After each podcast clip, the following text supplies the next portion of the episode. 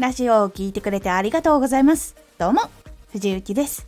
毎日16時、19時、22時に声優だった経験を活かして、初心者でも発信上級者になれる情報を発信しています。さて、今回は、感じたことはすぐに言葉にしておこう。ラジオ、漫画、ドラマ、SNS などで感動した時、すごく面白かった時とか、ショックを受けた時とか、言葉にしていきましょう。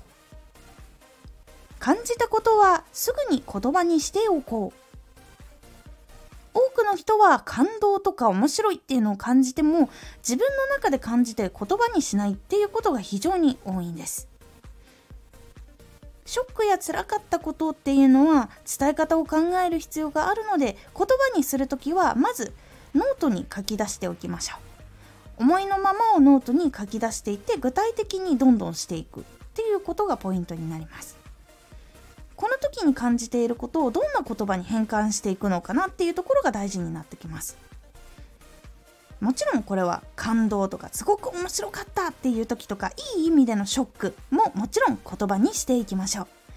こちらの場合は Twitter に書いたりとかノートに書いたりとか発信していくのももちろん OK です。この作品がすごかった。やばい。神。は今結構褒め言葉として多くなってきたんですがその言葉の後に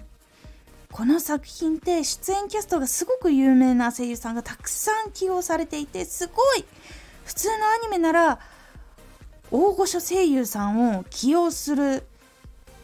予算っていうのがすごい少ないから1人2人とかに絞られるんだけど毎話毎話すっごい豪華なキャストさんでもう神すぎる。というふうに具体的にどこがすごいのか。どこが神だったのか。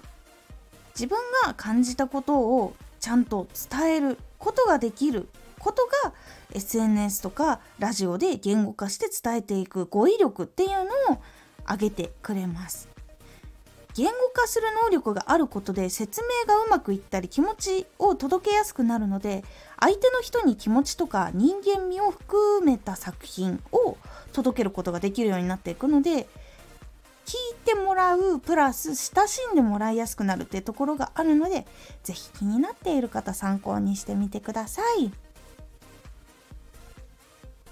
今回のおすすめラジオ。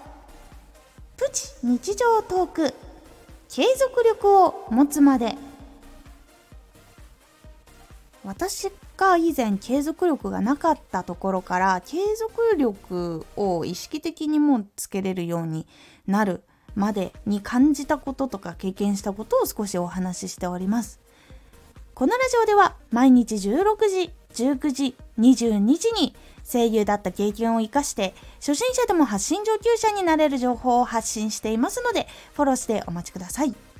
毎週2回火曜日と土曜日に藤雪から本気で発信するあなたに送るマッチョなプレミアムラジオを公開しています。有益な内容をしっかり発信するあなただからこそ収益化してほしい。ラジオ活動を中心に新しい広がりにつながっていってほしい。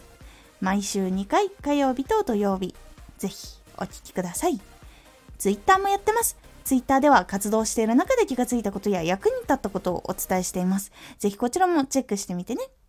コメントやれたいつもありがとうございます。では、また